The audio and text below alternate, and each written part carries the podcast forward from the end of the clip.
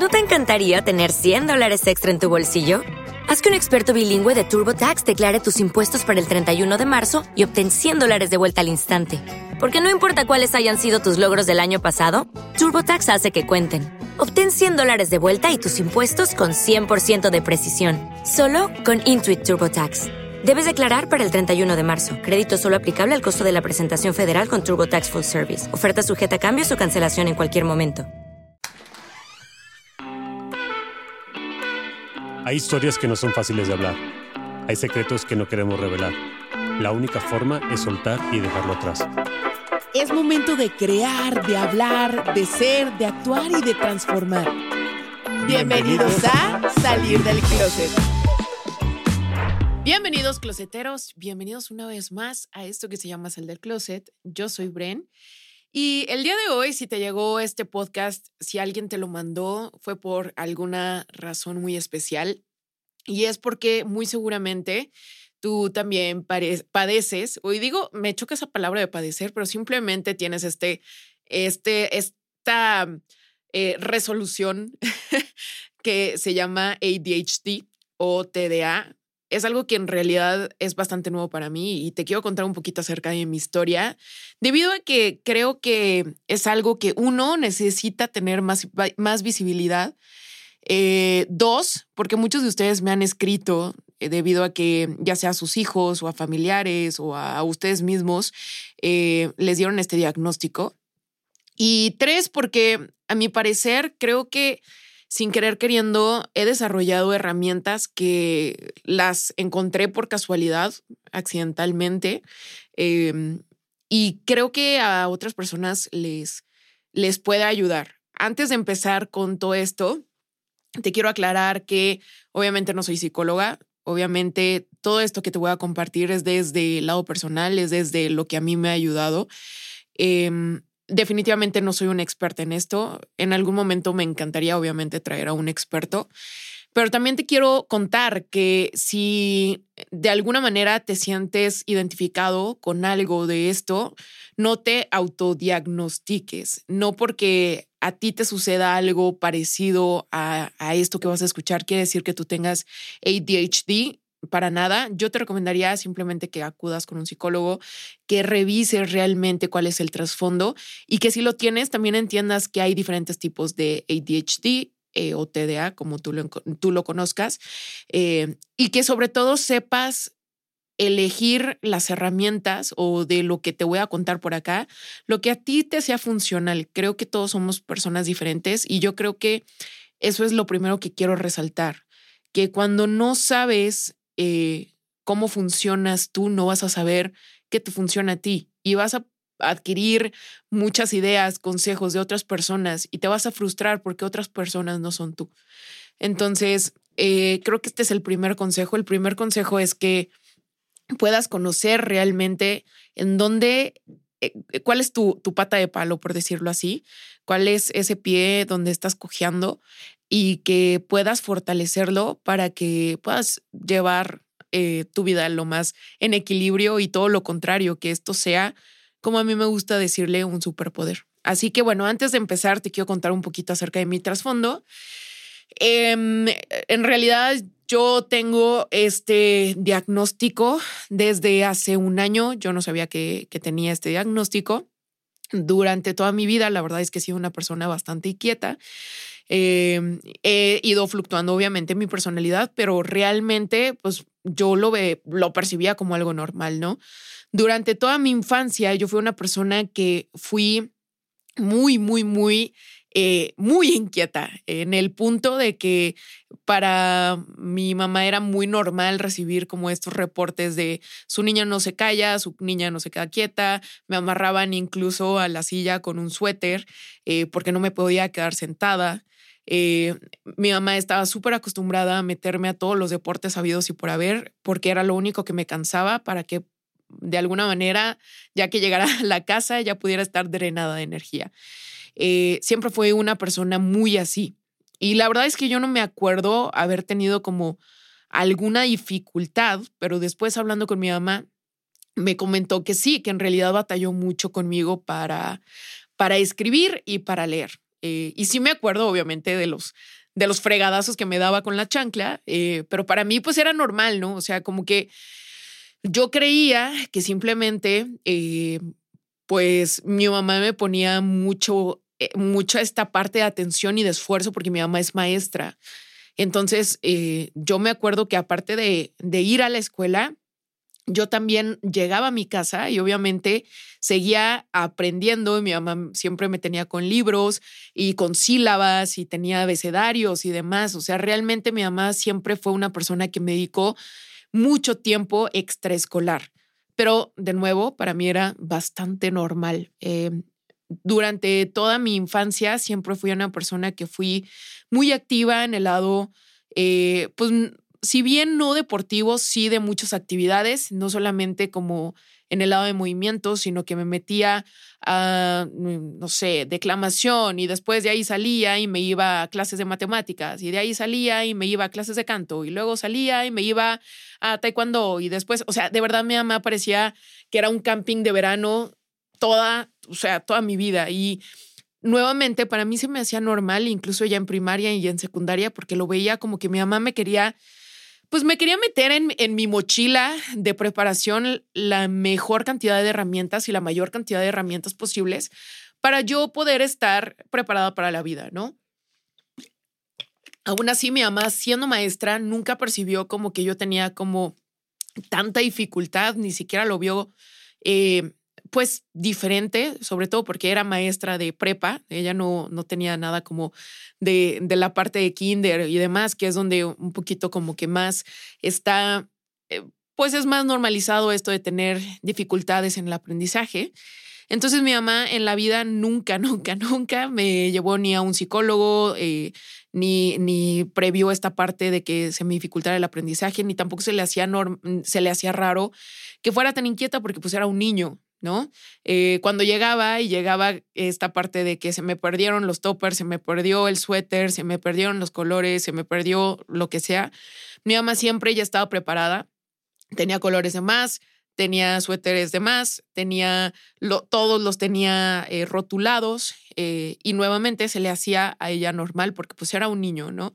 Siempre que llegaba y llegaba toda golpeada y llegaba toda raspada, lo mismo. Para mi mamá era normal que me golpeara por todos lados porque pues era un niño. Entonces, eh, te quiero comentar un poquito esta parte eh, porque eh, creo que para muchos de nosotros es bien normalizada esta parte de, pues, es un niño, ¿no? Es normal, es normal que juegue, es normal que pierda sus cosas, es normal que tenga dificultades, es normal que no le guste cierta materia. y pues mm, para mí esta parte también fue bastante pues normal, por decirlo así. ¿Qué pasa? Durante mi carrera, yo fui una persona que empezó empecé a enfocarme en lo que realmente me gustaba y me apasionaba.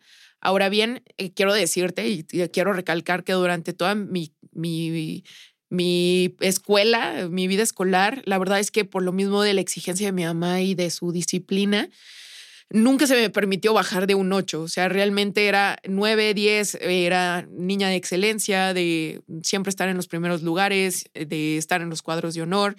Em, creo que esta parte de que mi mamá fuera tan estricta conmigo, en algún momento, em, pues obviamente, claro que, que se lo reclamas y el día de hoy, creo que si yo hubiera tenido una niña o un niño con este con este diagnóstico, la verdad es que yo no hubiera sabido cómo manejarlo y creo que mi mamá lo manejó de la mejor manera.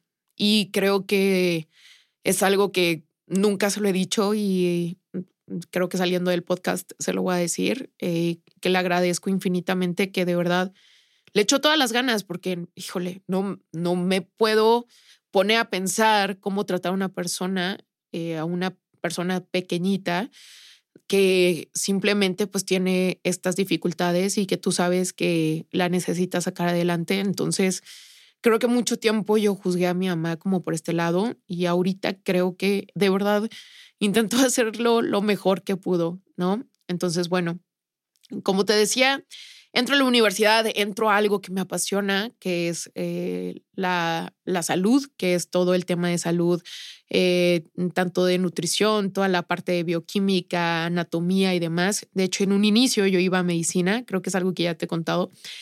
Y me doy cuenta que todas estas partes de, de mí que a veces se desconcentraban en clase, como que cobraban como mayor naturalidad.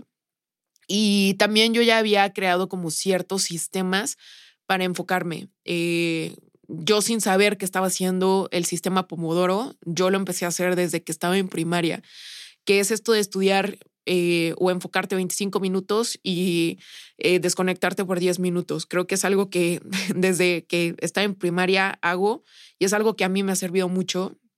Eh, nunca, nunca supe que era como tal un sistema hasta ya entrada en carrera y se me hizo como, como que me hizo mucho sentido. Pero hasta ahí creo que no, no tenía como esta, esta alerta de que algo pasaba conmigo, ¿no? Lo mismo pasa mi carrera. Obviamente, como todos, pues tenemos subidas, tenemos bajadas. Hay muchas partes de la carrera que no me encantan, pero ¿qué más da? Se le echa ganas y punto, ¿no? Eh, siempre he sido una persona que soy muy desordenada, tanto a nivel mental como a nivel físico. Siempre tengo muchas ideas en mi mente. Y eso también eh, a veces hace que si bien me escuchas aquí en el podcast, de repente me trabe o de repente suelte muchas ideas a la vez o suelte una idea que no tiene nada que ver con lo que estaba hablando, ¿no? Igual para mí era como perfectamente normal, era como pienso muy rápido y es todo, ¿no? Y con la parte del orden, pues simplemente creía que era una persona que no era la más ordenada, que eh, era la parte difícil de mí, que era la parte en la que siempre tenía que echar un poquito más como de esfuerzo pero sí, o sea, realmente por más de que intentaba ser ordenada, siempre había algo que, eh, eh, no sé, empezaba los primeros dos días y después yo tenía como mi propio orden. Y para eso, pues realmente fue muy, muy difícil, tanto en la parte de la carrera como en la parte de ya yo vivir sola. O sea, yo me acuerdo que llegó un momento y la verdad es que eso colaboró mucho a esta pequeña depresión que tuve cuando me mudé sola, porque realmente a mí se me, se me dificulta demasiado mantener mi lugar en orden. O sea, yo creo que no te sé explicar. sé que es bien fácil esto de, hermana, lavas un traste, lo usas y otra vez lo vuelves a lavar. Yo no. O sea, de verdad llegó un momento en el que como que para mí se me bloqueaba la mente y era como por dónde empiezo y no empezaba. No sé cómo, cómo explicarlo. Entonces, bueno, eh, obviamente viviendo con roomies, pues fue todavía peor porque, eh, Diego, sin, sin hacer esta parte de las mujeres son más ordenadas, pero pues en su mayoría sí, sí son como muy limpias y mis roomies pues eran extremadamente limpias, entonces siempre tenía problemas con ellas, siempre había como este, eh, te faltó esto, eh, te toca a ti, no sé qué, y bueno, realmente a nivel personal creo que sí me ha traído como muchos, muchos detallitos, muchos problemas. Y bueno, ahora sí, te cuento cómo llegué a este diagnóstico. Cuando yo empiezo Geltivita eh, y se une Rudy, creo que es algo que ya te he contado, en realidad yo no tenía ningún, ninguna idea ni del manejo de cuántas personas estaban entrando, ni cuántas personas estaban saliendo, y mucho menos de la parte económica. O sea, a mí Rudy me preguntaba cosas como de, ¿y cuál es tu ganancia? ¿Y cuál es tu no sé qué? Y yo absolutamente no les sabía decir. Y precisamente por eso, porque yo sabía que era como una parte difícil de mí, siempre intenté como encasquetársela a alguien más que fuera bueno en eso y por, eso también se aprovecharon de mí, como te he contado en otros podcasts. Eh, pero bueno, o sea, realmente nunca, o sea, tanto en la parte del orden de mi negocio como en mi vida personal, siempre ha sido un caos, ¿no? Entonces, eh, llega un momento en el que llega una, una directora general que es psicóloga, que es Mariana, y en algún momento ella empezó a, tratar conmigo esta parte como del TDA, eh, digo, de, los trastornos alimenticios, y ella fue la que se dio cuenta que, mm, pues no sé, como que mi mente, no sé, como que eh, tenía como su forma de, de, manejar las cosas, de arreglar las cosas. Eh, y ella fue la que me dijo, oye, ¿por qué no te haces un estudio? Obviamente en un inicio te lo tomas súper mal o bueno, yo me lo tomé a mal y le dije así como que, ¿por qué? ¿O qué? ¿Qué? ¿Qué, qué onda? ¿Qué pasa? Eh, no, porque creo que puede, puede haber como ahí cierto problema del desarrollo y tal, ¿no? Entonces, voy con una persona que hace toda esta parte de los estudios del de, tema del desarrollo del aprendizaje y demás. Y resulta que sí, que sí tengo un TDA que se llama TDA adulto, ¿no? Eh, precisamente pues porque te lo, te lo diagnostican muchísimo más grande. Y en un inicio fue como, ¿por? O sea, como que no sabía nada, absolutamente nada de esto. Y creo que en un inicio fue como, como que me dio un poquito de enojo el no haber sabido antes. Y después me dio mucha paz porque le di mucha, muchas respuestas a partes de mi vida que yo decía, ¿por qué fue? ¿Por qué pasó esto? O sea, ¿por qué soy así? ¿Sabes?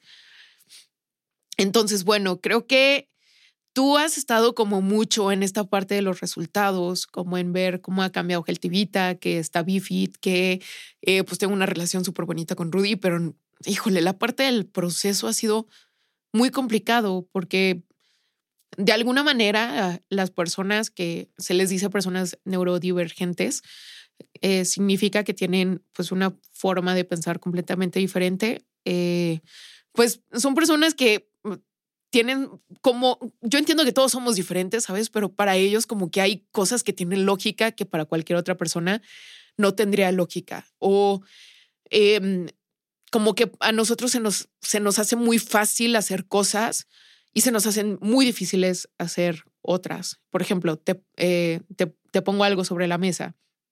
A mí siempre se me ha complicado como esta parte de la actividad social y Rudy es la persona más social del mundo. O sea, eh, él es esta persona que le habla a las piedras y que siempre ha sido muy, muy, muy amistoso.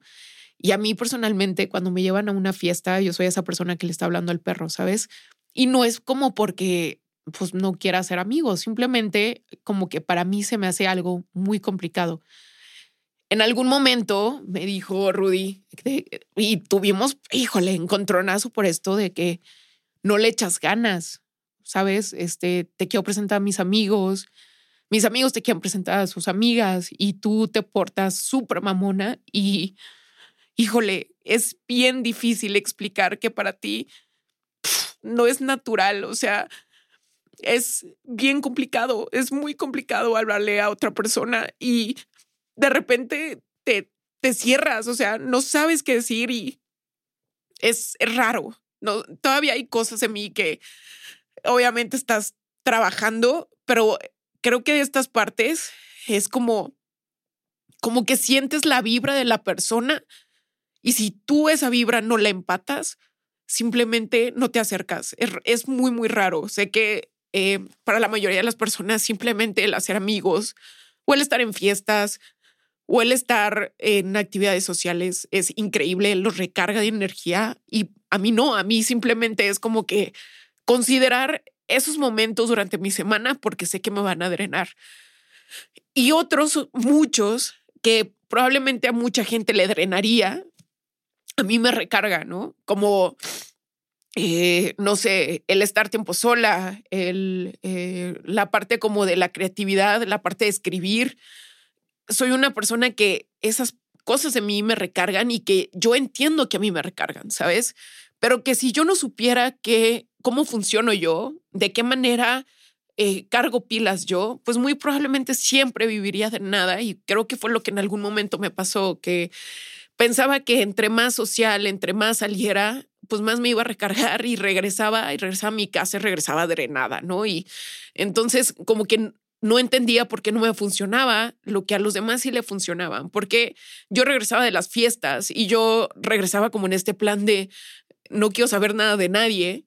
Y todos los demás era como que, ¿por qué no le sigues a la fiesta? ¿No? O por qué en pleno antro yo me sentaba y me sentía de verdad como viejita, ¿sabes? No sé, como que le pude dar respuesta a muchas cosas de mí que no entendía y, y sobre todo también como que entender esta parte de que mi mamá vio este, este punto que probablemente era vulnerable en mí y me dio todas las herramientas que pudo para crear las tablas que el día de hoy tengo. Así que bueno, ya después de contarte un poquito de eh, cómo ha sido el, el, como que el entender esta parte de mí. Te quiero eh, ahora sí como que introducir a lo que he hecho, que todavía estoy entendiendo, pero que de alguna manera yo creé como estos, estas partes que me han ayudado a protegerme y que también me han ayudado a simplemente entender cómo funciono yo.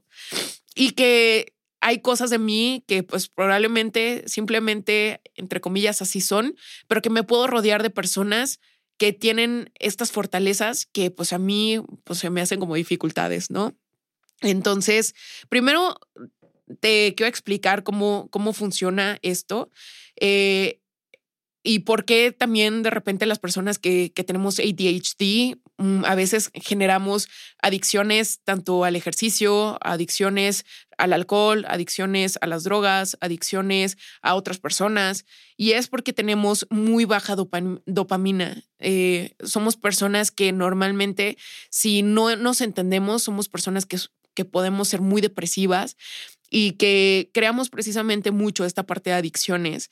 Eh, incluso eh, por ahí hay como, como ciertas partes de o ciertos estudios que se han hecho en Estados Unidos que dicen que el 86% de la gente en la cárcel tiene ADHD y es porque eh, muchas veces no les enseñan a controlar esta parte tanto depresiva como agresiva, porque también tienes como esta parte de ímpetus y esta parte de no controlar o no controlarte a ti mismo. Eh, y, es porque simplemente no te entiendes. Yo lo veo como, como una especie como de niño chiquito que todavía no sabe medir, medir y regular sus emociones y que lo único que sabe hacer es o llorar o gritar.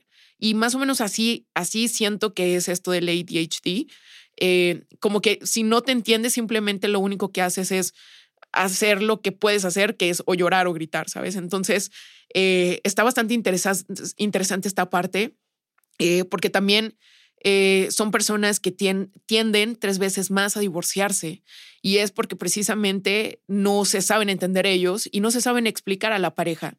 Y creo que cuando tu pareja te entiende y entiende esas partes que son un poquito complicadas de ti y sobre todo te complementa, y te ayuda a exponenciarte y no te excusa, sino que te hace caminar esa milla extra eh, y ve esta parte también del superpoder que tienes en otras áreas. Creo que es cuando se forman estas relaciones estables. Así que, bueno, primero quiero eh, que entiendas que tienes que evitar reforzar lo que no te agrada de tu mente. Ejemplo, a mí soy una persona que siempre se me olvidan las cosas. Entonces, si tú ves ahorita mis notas en, em, en mi celular, yo tengo anotado todo, o sea, desde las ideas que me fluyeron en la mañana, desde lo que me enojó de tal persona eh, y cómo lo voy a solucionar. Siempre le pongo, le intento poner soluciones, eh, ideas creativas, pendientes, el súper. O sea, en verdad creo demasiadas notas durante mi día y siempre le pongo como un título para que no se me pierdan, ¿no? Entonces, por ejemplo, si estoy hablando acerca del súper, siempre le pongo súper lunes y la fecha de ese día y me pongo a, decir de dónde es cada cosa que voy a comprar, ¿no? O, por ejemplo, si voy a hablar acerca de eh, fitatón, ¿no? Entonces pongo ideas fitatón eh, octubre, ¿no? Porque obviamente en eh, julio tuve otras ideas y tienen que dar como cierto seguimiento y después voy y las vacío con la persona que va a bajar esas ideas, ¿no? Entonces, para mí es algo que a mí me ha ayudado mucho, uno, a que no se me vayan las ideas, porque siempre vas a tener muchísimas ideas.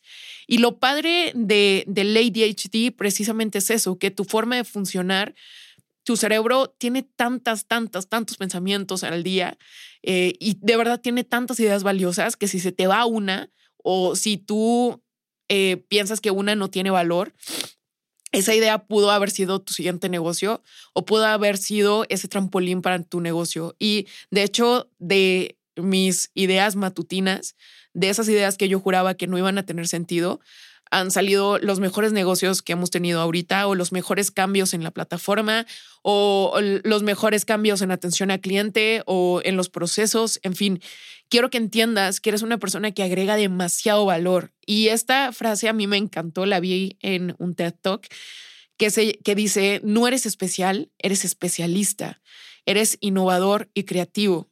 Y eres precisamente esa área de, eh, o ese departamento de desarrollo y creatividad. Tu mente funciona tan diferente que tú estas partes creativas que a ti se te hace tan natural que tú ya lo ves así como, pues, ¿qué tiene? O sea, es normal, ¿no? Que se te ocurran esos versos, esos escritos, esas ideas, eh, esos modelos de negocio, esas formas de marketing, esas formas de impactar a una persona, esas formas de eh, empatizar con otro, esas eh, rutinas, esos videos creativos o lo que sea en lo que a ti te, te encante, porque cada uno, pues obviamente le apasiona cosas diferentes y es en lo que le van a fluir ideas. quiero que entiendas que precisamente ese, eres ese departamento de desarrollo y creatividad que cualquier empresa le encantaría tener. Porque en este momento lo que más adolece una empresa es precisamente de creatividad.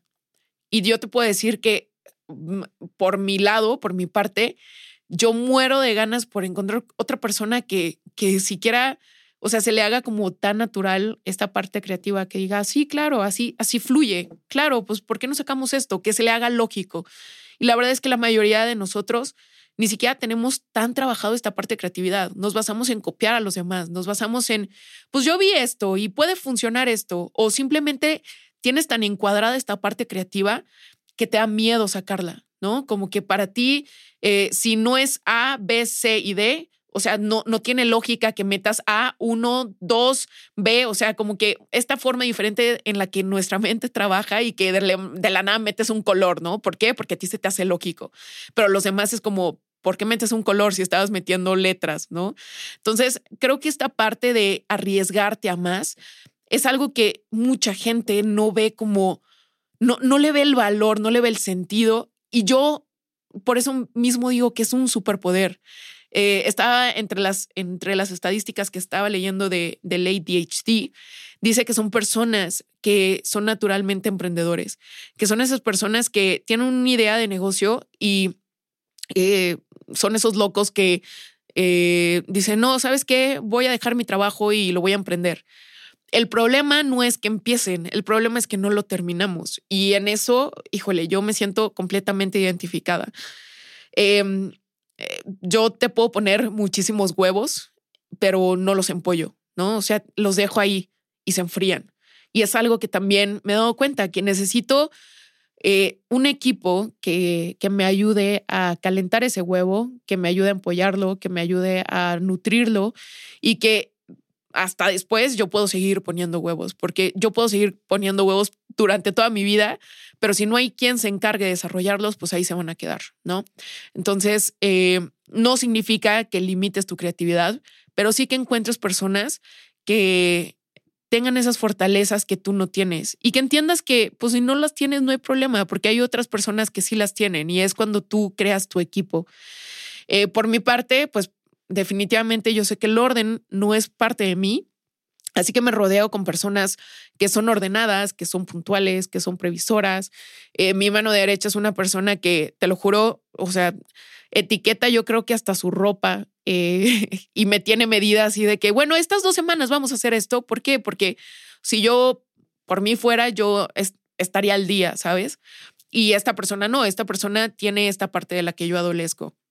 Y lo, lo mismo Rudy, que es mi pareja, es una persona que es súper, súper previsora y que es muy ordenada y que de alguna manera, pues aunque ha sido difícil la convivencia con él, siempre intenta decirme las cosas como de la mejor manera y pues que intenta también eh, ver que hago lo mejor que puedo desde, desde mi trinchera, ¿no? Em, quiero también decirte que estamos hechos para ser exitosos y precisamente es porque eh, somos personas que, por decirlo así, por utilizar como una manera en la que tú lo puedas entender, como si fueras alto, tienes más chance de ser jugador de NBA. Lo mismo si tienes TDA. Eres una persona que de alguna manera tienes más oportunidad de ser exitoso. Uno, porque eres súper lanzado. Y dos, porque eres súper creativo. Pero para sacarte la lotería tienes que comprar el ticket. Así que necesitas precisamente entender qué es lo que quieres, qué es lo que te apasiona, qué es ese huevo que podrías empollar, a lo que le vas a dedicar el tiempo, porque si eres eh, igual que yo, eres una persona que apenas está sacando una idea y ya quiere generar otra. O somos personas que nos aburrimos fácilmente de las cosas. Eh, y por eso también pruebo tantos deportes. Por eso empiezo con maratón y luego me voy a barre y después regreso a CrossFit, ¿sabes? Em, es algo que es natural para nosotros, pero que de alguna manera tú necesitas tener esta línea de qué es lo que vas a seguir y poder darle este término para tú realmente eh, lograr esa meta que, que tenías que no es que la hayas olvidado, es que simplemente tienes tantas aptitudes que de repente como que tú mismo te aburres, ¿sabes? Eh, hay mucha gente que ha sido súper exitosa, como Albert Einstein, y que realmente utilizó estas aptitudes, estas capacidades extras para potenciar su vida. Y yo también así lo veo. Como te dije, creo que es un superpoder y es simplemente ver que, que tu vida tiene un enfoque único y que el único que puede entender ese enfoque eres tú.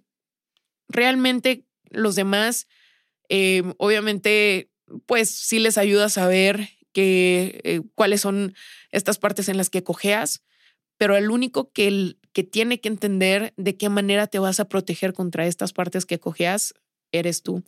Otra de las cosas que a mí me ayuda mucho es eh, entender que la mayor cantidad de, esas ideas que ahorita estoy generando, porque me daba mucha ansiedad que se quedaran ahí en lápiz y en papel, entender que no son para hoy, pero probablemente serán para mañana y dejarlas ahí claras. Y muchas veces esa idea se une a otra que tengo el siguiente mes y van formando hilos. A mí la parte de la escritura me ha ayudado mucho a darle sentido a mis ideas, ya que no solamente sea como esta parte de la semilla, sino a empezar a germinarla y ya que tenga como esta parte de formación, ahora sí entregarla para que alguien más se haga cargo de seguirla desarrollando. Y ya por último, otra cosa que a mí me ha ayudado es obviamente la parte de seguir yendo a terapia y de seguir entendiendo por qué haces lo que haces, porque así como entiendes por qué haces lo que haces el día de hoy, muy probablemente mañana vas a cambiar tu enfoque y otra vez no vas a entender. Así que es algo que siempre, siempre, siempre vas a ser una persona diferente. Vas a ser una persona diferente el día de hoy, ah, viviendo igual y tu primer día de clases y vas a ser una persona muy diferente mañana. Eh, estando con tu pareja y vas a ser una persona mañana o pasado eh, encontrando una nueva actividad, siempre vas a ser una persona diferente porque siempre estás aprendiendo y siempre estás creciendo y siempre estás dejando ir y siempre estás dejando llegar. Así que si no tienes o si aún no te animas a buscar esta parte de terapia, simplemente tú ráscate a ti mismo y en esto creo que es simplemente hacer esas preguntas incómodas que de repente le sacamos la vuelta, pero que nos pueden dar grandes respuestas. Así que bueno, esta es como mi parte, algo de lo que creo que te puede ayudar y apoyar. Eh, espero que te haya ayudado. Sé que duró un poquito más de lo que acostumbramos, pero de todo corazón espero que, que te pueda aportar un poquito. Ya sabes que tenemos redes sociales, arroba sal del closet, arroba eh, soy Brenvita y mientras tanto, muchas gracias por estar aquí. Nos vemos en el siguiente episodio.